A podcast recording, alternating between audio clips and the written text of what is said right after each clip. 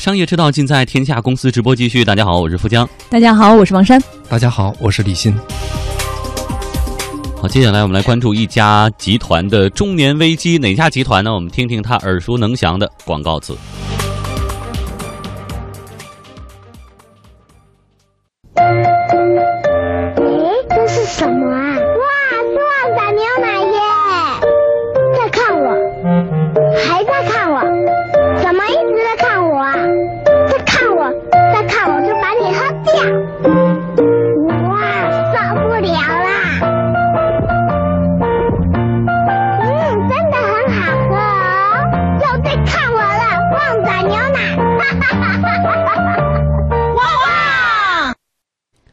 来，王珊说说 背广告那时候的经历。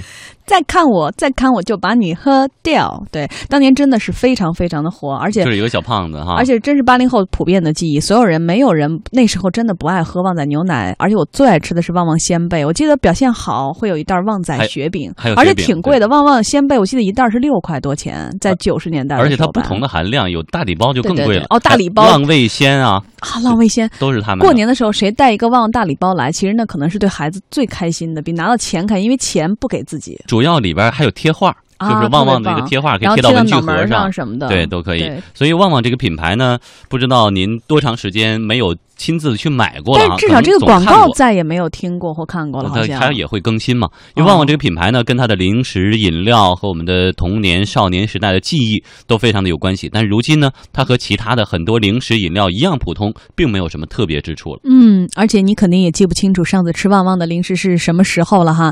呃，旺旺中国旺旺集团董事长蔡衍明，尽管呢在二零一六年福布斯的全球富豪榜上，他蝉联台湾首富，但是呢，在蝉联首富同时呢。蔡衍明是笑得不太开心啊，因为中国旺旺的总市值在过去的两年时间蒸发掉了一千亿港元。从一九九二年正式投资大陆市场到二零一三年，中国旺旺风光无限。年报显示，二零一三年中国旺旺实现收益三十八点一七亿美元，同比增长百分之十三点七。不过呢，在二零一四年四月十七日创下历史新高的十二点五四七港元之后啊，旺旺股价呢就步入了漫漫熊途。截止到昨天收盘，旺旺股价累计跌幅已经高达百分之六十，总市值呢也由最高时的一千六百亿港元缩水到现在的六百多亿港元。那么股价下跌原因很简单啊，旺旺的产品不如以前那么好卖了。二零一四年的时候，营收轻微下降百分之一，但是净利润大降百分之十一点一五。到二零一五年就更惨了，这个比二零一四年衰退了百分之九点二，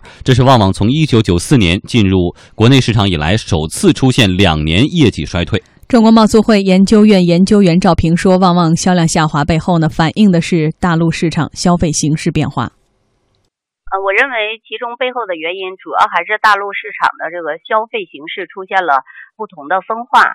首先呢，就是消费结构升级的步伐在不断的加快，在过去十年当中。”消费结构升级在食品方面更多的体现，就是体现在安全、健康、营养这六个字上。那么，越来越多的人开始关注吃的健康、吃的安全、吃的营养。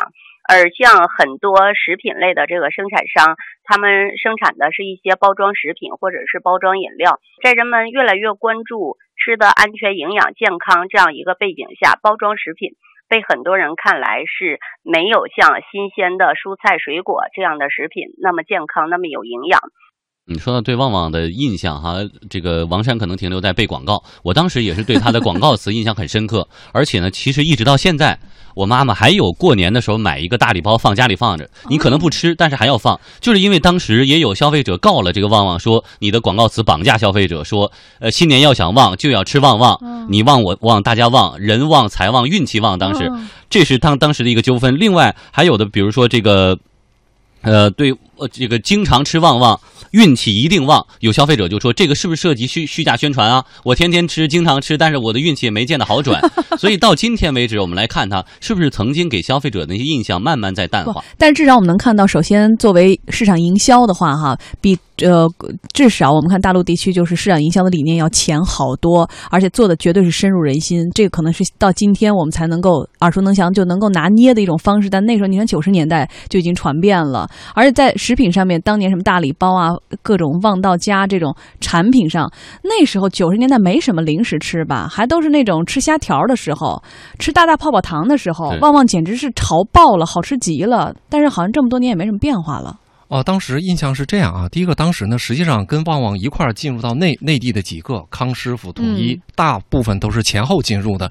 当时就是说，因为内地当时的休闲食品文化这块还没起来，大家吃花生啊、吃瓜子儿也就这样啊。所以呢，当时这种台资的这种休闲食品企业呢，大体上当时总结了他们的这种叫叫三种运营的方式。当时我们都没有嘛，好像就叫。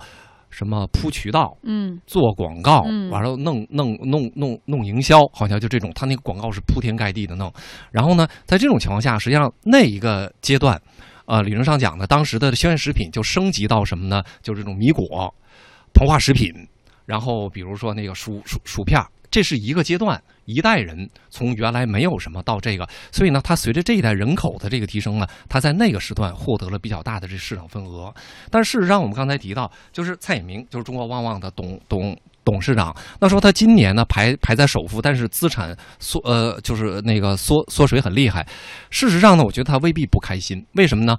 因为去年二零一五年的时候，他就已经不是首富了，首富被富邦集团的给取代了。富邦我们知道台湾富邦嘛，做人寿啊，做金融。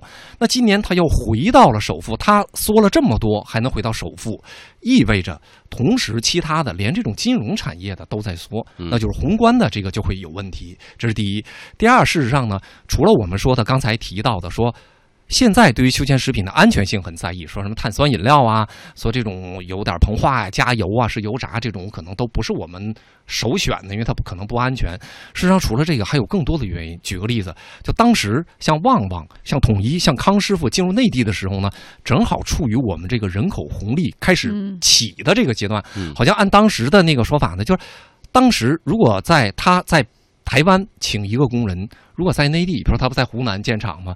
有可能差不多是十到十二个，所以这种成本的这种这种降降低，给他的这个利润空间非常大。那我们说，他现在等于说他的股股价拦腰，对吧？这一两年拦腰大概跌了百百分之六十左右，但事实上呢，他从二零零八年上市以后呢，到二零一三年到巅峰，从三百亿到一千七百亿，涨了六倍多。